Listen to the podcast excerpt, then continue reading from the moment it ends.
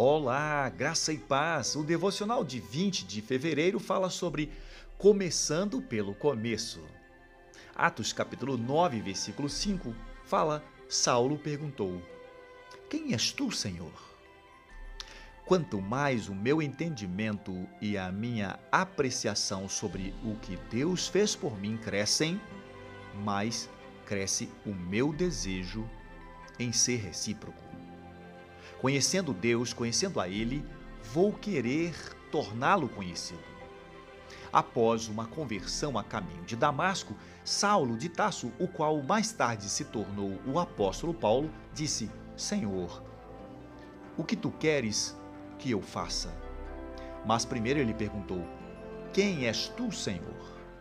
Temos que procurar entender quem é Deus e o que ele fez por nós.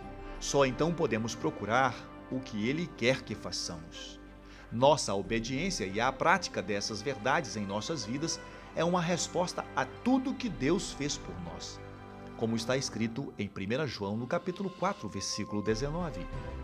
Nós amamos porque Ele nos amou primeiro. Pense nisso. Deus te abençoe poderosamente e até a próxima.